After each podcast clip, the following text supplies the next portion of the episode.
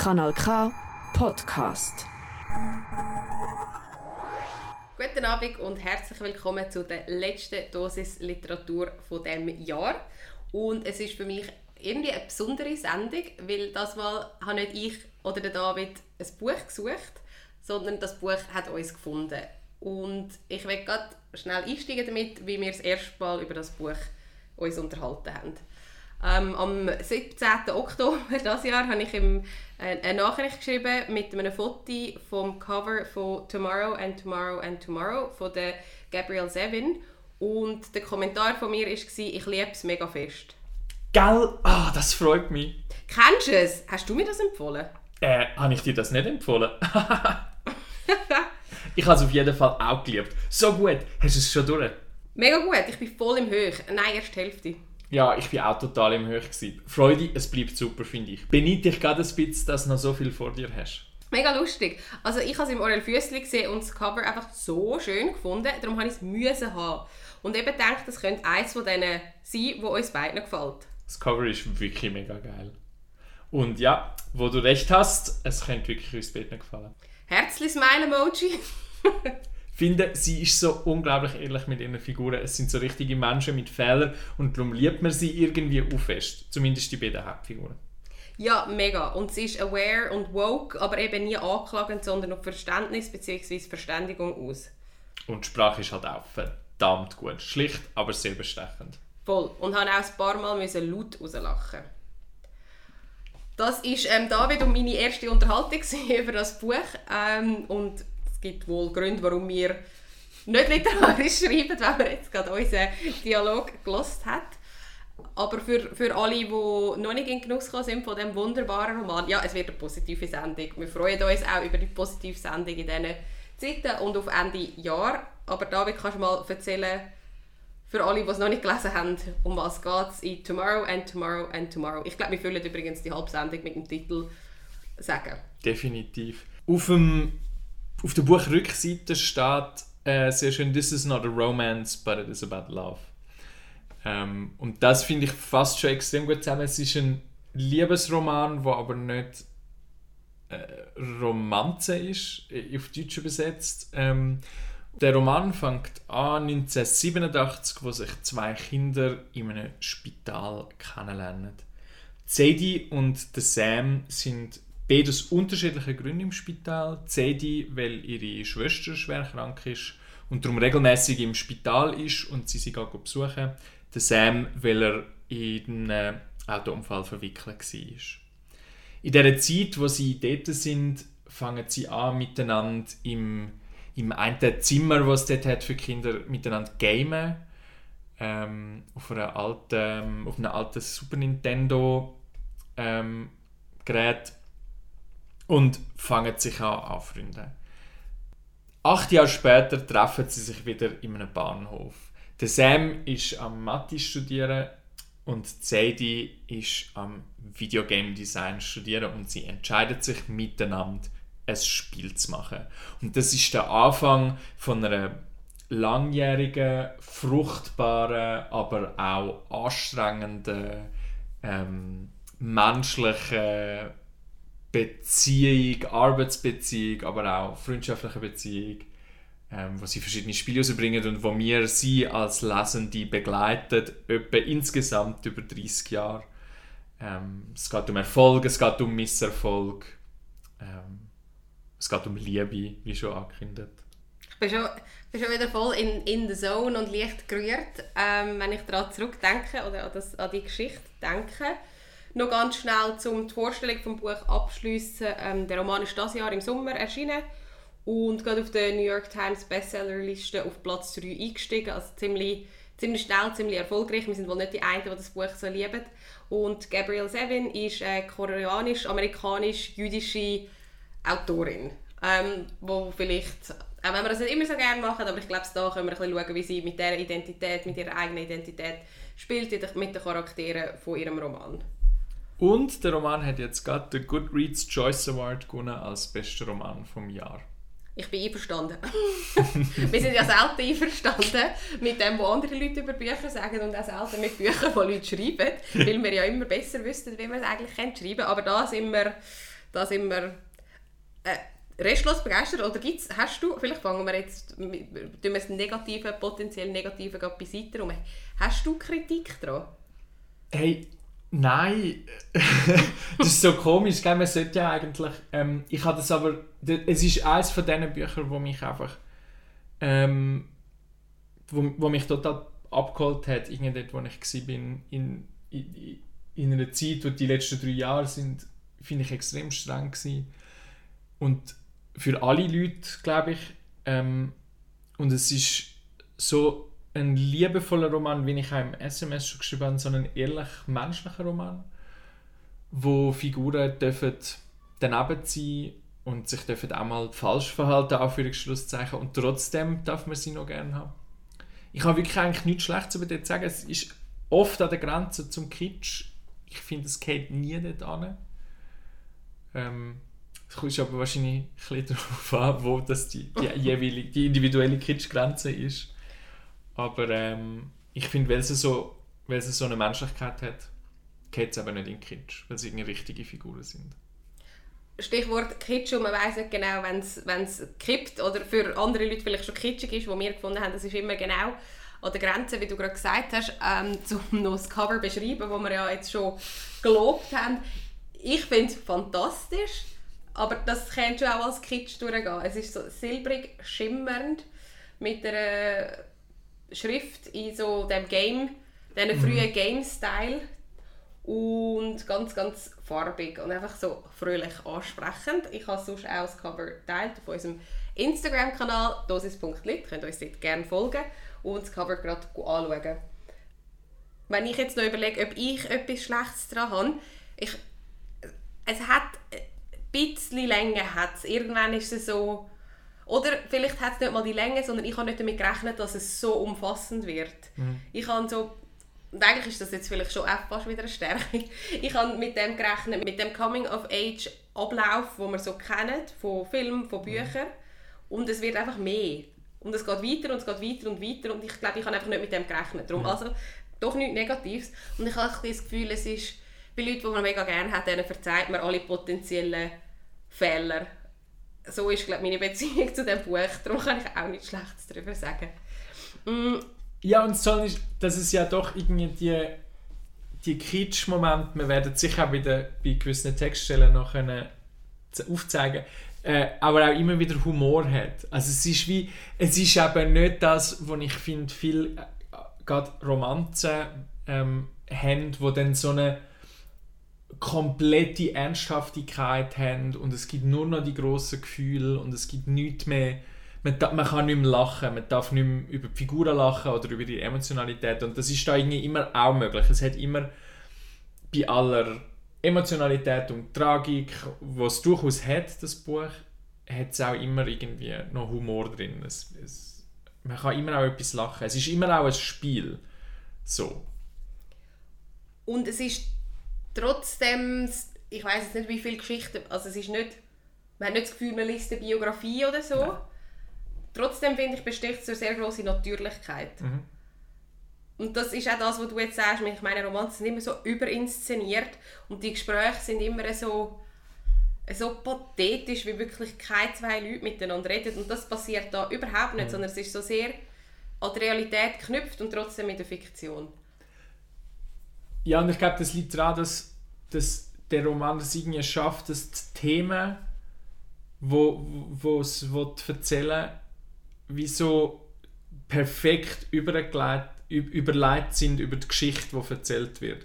Und dass sich das so total natürlich anfühlt, dass man nie das Gefühl hat, ah, jetzt handeln die Figuren so, damit ich das Thema verstehe, oder ah, jetzt irgendwie handelt die Figur so, aber eigentlich geht es ja um das, wieso ist das jetzt so? Man kommt nie die, es gibt nie die Friktion oder so die, die Gegensatz von was, was irgendwie auf einer Meta-Ebene erzählt soll werden und was erzählt wird. Also, und da meine ich, es geht irgendwie um, es geht um Fragen nach, was ist, mein, was ist Leben, was ist Zusammenleben, was ist ähm, Entscheidungen, die wir treffen, wie gehen wir mit denen um in unserem Leben. Das kommt dann im Spielen immer wieder vor, wenn man im Spielen immer wieder von vorne kann anfangen in Videogames.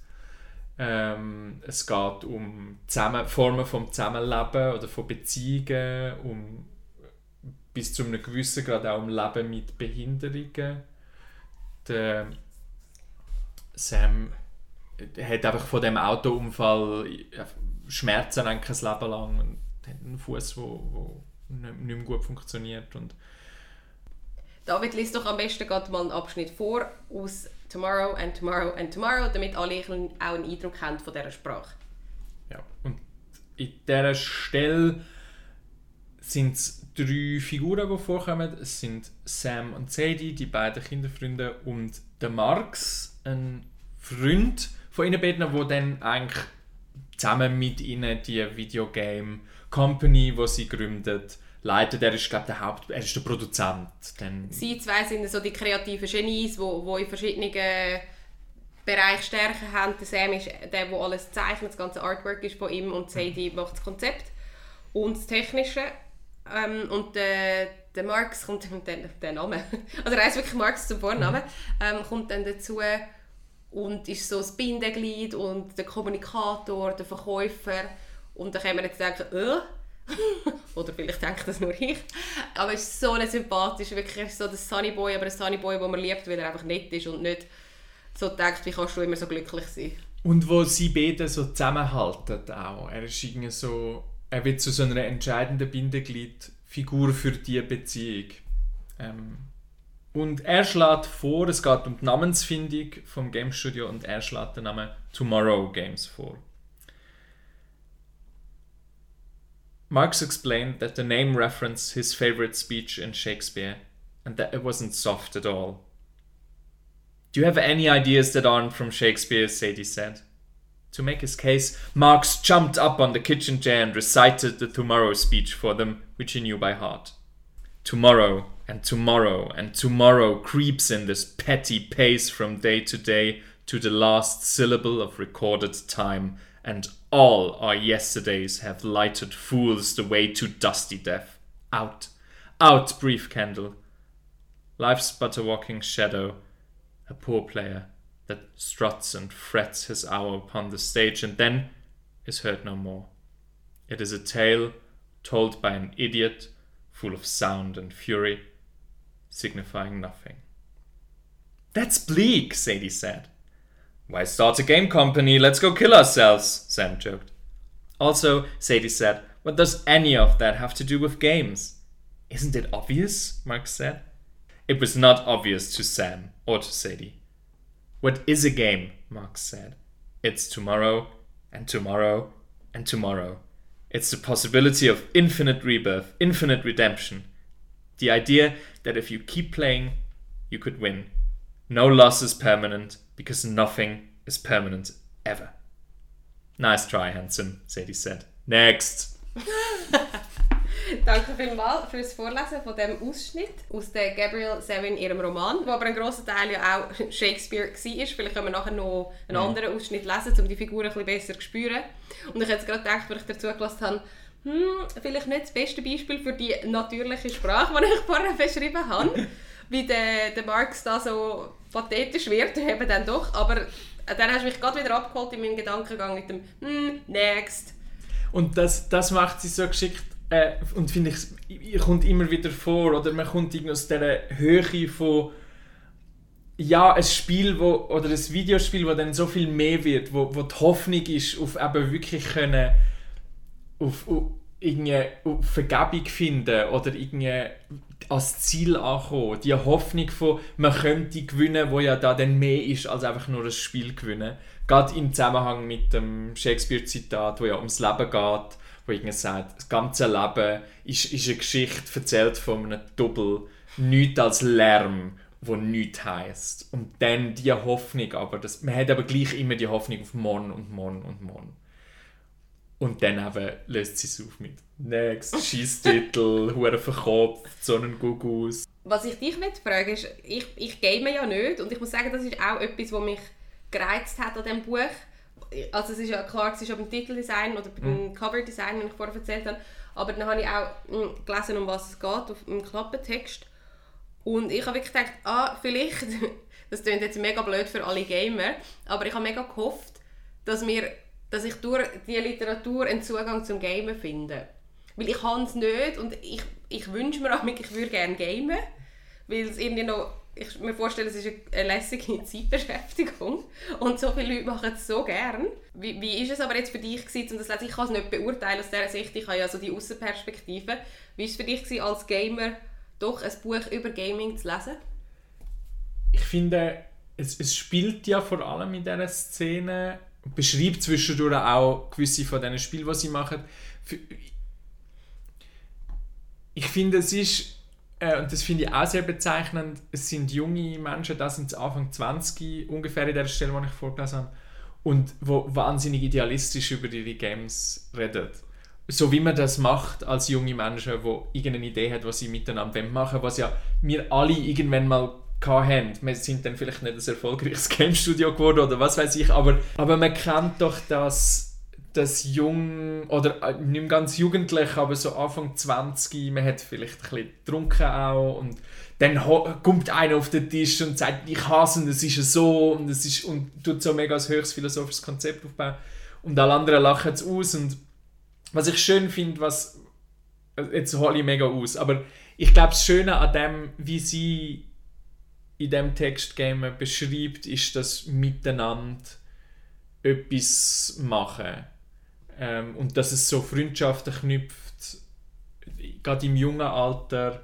Ähm, aber ich, ich, denke, das ist, gibt's, ich spiele nicht online so, ich, ich spiele eh nicht viel, aber wenn, dann für mich allein, aber ich kann doch einige Leute, die online spielen und dann wirklich auch Freunde dort finden, wo man vielleicht gar nie sieht, aber es ist so ein Miteinander etwas machen oder etwas kreieren fast schon. Ein Gestaltungsprozess gemeinsam und das ist schon speziell, finde ich.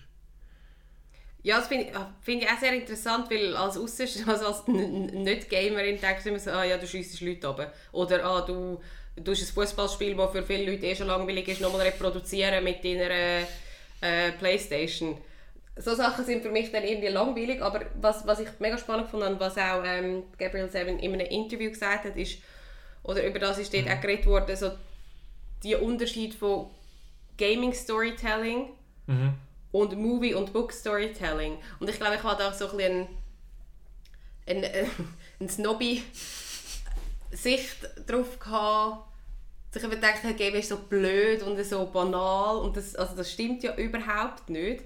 Auch wenn ich mit Leuten über das rede und sie mir das erzählen.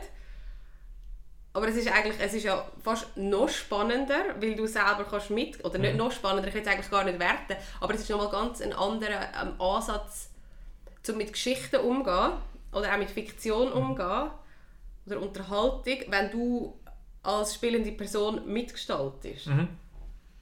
Wohingegen bei einem Roman, bei einem Film, tust du einfach das rezipieren, was jemand anderes für dich mhm. produziert hat.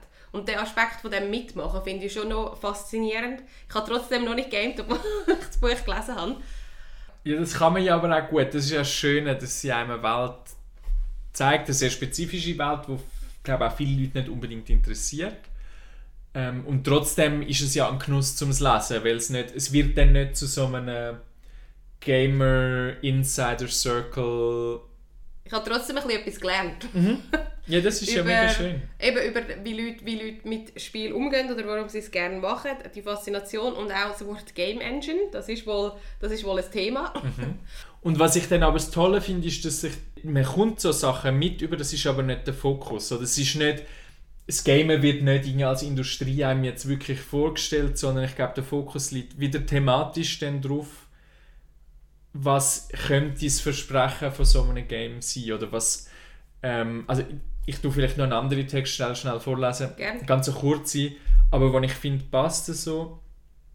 Ähm, einmal überlegt sich Zedi, We are all living at most half of a life, she thought. There was the life you lived, which consisted of the choices you made, and then there was the other life, the one that was the things you hadn't chosen.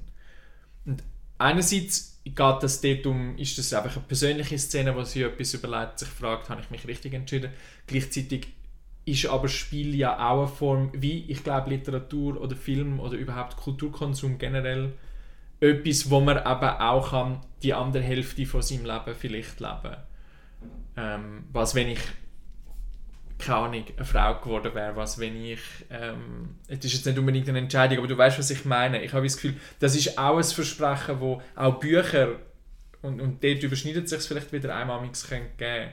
Ja, und ich habe das Gefühl, das, das ist das, was ich meine mit so dem, wie geschickt Themen vom Buch verwoben sind mit der Geschichte, die sie erzählt. Dass es wirklich sehr oft darum geht, wie entsteht unser Leben im Sinn von was sind die Momente, wo zum Teil gar nicht so groß sind, wo ich mich entscheide für etwas und was macht das mit mir und wo lebt man sich vielleicht auch auseinander, wo lebt man sich aneinander und dann eben mit diesen Games, die man macht, die auch halt mit dem zu tun haben, zumindest so wie sie darüber schreibt.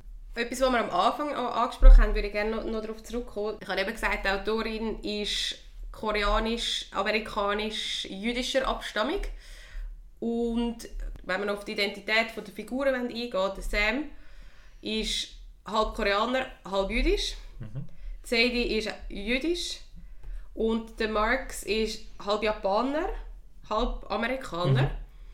Und ihre also die Identität von der Gabrielle Servin hat sie in die Figuren, aber sie hat sie gesplittet. Mhm. Und ich reg mich ja so oft auf, wenn Autorinnen einfach ihr eigenes Leben reproduzieren und da finde ich es aber mega auf eine spannende Art gemacht, weil sie auch bist ja viel freier, wenn du die, deine Identität jetzt wirklich mal einfach auf so Herkunft bezogen und auch die, die Schwierigkeiten, wo, wo das mit sich bringt, so dass sich nie nicht richtig dazugehörig fühlen, das kommt da auch vor. Ähm, kannst aufteilen auf verschiedene Figuren und die, die verschiedenen Konflikte aus inneren Konflikten, die man hat, aus verschiedenen Figuren erzählen lassen. Ja, es ist halt nicht Autofiktion, oder? Aber es, ich glaube, die meiste oder viele Literatur beschäftigt sich ja durchaus auch mit Sachen, es ist wahrscheinlich fast unmöglich, sich nicht mit dem zu befassen, was die Autorenschaft irgendwie beschäftigt. Ähm, aber es, ist nicht, es geht nicht um sie und dann lässt das, wie du sagst, Freiheiten und gleich kann man kann sie von dem erzählen und ich finde auch, das ist sehr gelungen. Ähm, vor, für mich, vor allem beim Sam, hat es mich fast am meisten, oder ist, nimmt es auch fast den grössten Teil ein, habe ich in meinem Empfinden, ich das Judentum von der Sadie ist da, aber er hat jetzt für mich keinen, oder schon? Nein, es ist nicht so super relevant, aber vielleicht ist es bei der Sadie mal mehr auch noch ähm, eine Frau sein in dieser Branche. Das mega, ja, das stimmt. Ob jetzt eine Frau in der Kunst, haben wir auch schon darüber geredet, Frauen mhm. in der mhm. Literatur haben auch lang, also so wie wir es beobachten, besser als langsam, aber eine schwierigere Position. Frauen in Tech ist ja nochmal ein ganz anderes Thema. Und Gaming, können wir jetzt doch sagen, ist Tech und Kunst. Mhm. Und als Frau sich in dieser Welt mhm. zu behaupten, ähm, kommt auch an verschiedenen Stellen vor, was das, was das ähm, mit ihr macht. Ja, Hat sie ja. in, in dieser Figur, dort ist es vielleicht weniger um die Herkunft gegangen, sondern um, um das Frausein. Das stimmt. Aber das ist, ja, das ist dafür sehr, sehr finde ich extrem spannend auch. Und zum Teil auch sehr deprimierend. Irgendwie habe ich das Gefühl, wir haben noch gar nichts vom, vom Inhalt von dem Buch besprochen, beziehungsweise von diesen x verschiedenen Schichten und Aspekten und Themen, die aufkommen. Ich schlage trotzdem vor, dass wir an diesem Punkt aufhören, über Tomorrow and Tomorrow and Tomorrow reden. Auch, dass ich den Titel nicht nochmal muss sagen weil es ist einfach eine ganz, ganz warme Empfehlung, das Buch zu lesen. Es ist einfach wohltuend für Herz und Seele. Wow, okay. Ich, ich habe Grenzen zu Kitsch und nicht Kitsch ganz klar überschritten. Sorry für das. Nein, es ist wirklich, ich, ich, ich will das, ich habe allen, die ich kenne, habe ich es empfohlen. Ich war so begeistert gewesen, wie seit, glaube Jahren nicht mehr von einem Buch. Darum lasst es einfach selber, macht eure eigene Erfahrung damit und ich hoffe, sie ist so schön wie die, die ich hatte. Und legt es, es ist bald Weihnachten, es ist ein Buch, das man total gut kann verschenken kann. Es gibt, wer gerne liest, habe ich das Gefühl, wird das Buch gerne lesen. Und ja, wir haben nicht viel über den Inhalt geredet, aber das, also, es sind halt 30 Jahre Leben. Äh, ja, die muss man lesen, das muss man mitleben. Und apropos, unter den Baum legen. Was für eine Überleitung. Hast du noch andere Bücher, David, die du kannst unseren HörerInnen empfehlen zum unter den Baum legen? Oder was immer für ein Fest jetzt in eurer Familie anfällt. Es muss nicht ein klassisches christliches Weihnachtsfest sein, natürlich. Oh, absolut, das stimmt natürlich. Ich bin gerade dran, selber am Lesen. Für, ich sage jetzt für jemanden, der sehr gerne liest und sich vielleicht auch mal ein bisschen auf ein Experiment einladen kann ich von Herzen empfehlen Solenoid vom Mircea Cartarescu, ein rumänischer Autor, wo ein 1000 Seiten, glaube ich, geschrieben hat. Ich bin das. Äh, du bist auch das, wenn ich erzähle, um was es geht. es ist komplett surreal. Ja, ich bin das. es ist der Mircea Cartarescu ist berühmt worden, als er ungefähr in den 70er Jahren als junger Student das Gedicht vorgelesen hat äh, in einem Literaturverein und das mit dem das ist so er ist explosiv dann berühmt worden in Rumänien ist einer der grössten rumänischen Autoren und er schreibt das Buch über einen Mensch, der das Gedicht in den 70er Jahren vorliest in dem Literaturclub-Verein und es ist einfach ein Reinfall. Es findet es auch scheiße. Und von dem aus spinnt er eine Geschichte, wo Menschen können schweben können, wo er zum Teil die Kontrolle über seine Arme verliert. Es ist also Kafka klingt irgendwie an, es geht, es ist völlig irre, es ist sprachlich fantastisch. Es geht um, was kann Fiktion und was nicht, was ist Realität, was ist nicht Realität. Es ist für jemanden, der wirklich gern liest und denkt und sich wegreißen lässt von irgendwie einer komplett Gaga-Welt, ähm, dem kann ich das total ans Herz legen. Das ist vielleicht sehr eine spezifische, sagen, sehr eine spezifische Person, die das Buch gerne liest, aber es gibt die Leute... Die Zielgruppe von dieser Empfehlung ist, je länger du geredet hast, desto kleiner und kleiner und kleiner geworden. Aber hey, hoffentlich findet jemand Freude daran. Ja, wir haben jetzt ein Buch vorgestellt, wo ich gesagt habe, kann man jedem mitbringen und das ist für die eine Person in der Familie. Ich habe auch für eine Person in meiner Familie ein Buch im Kopf und zwar «Alles ist noch zu wenig» von der Katja Schönherr.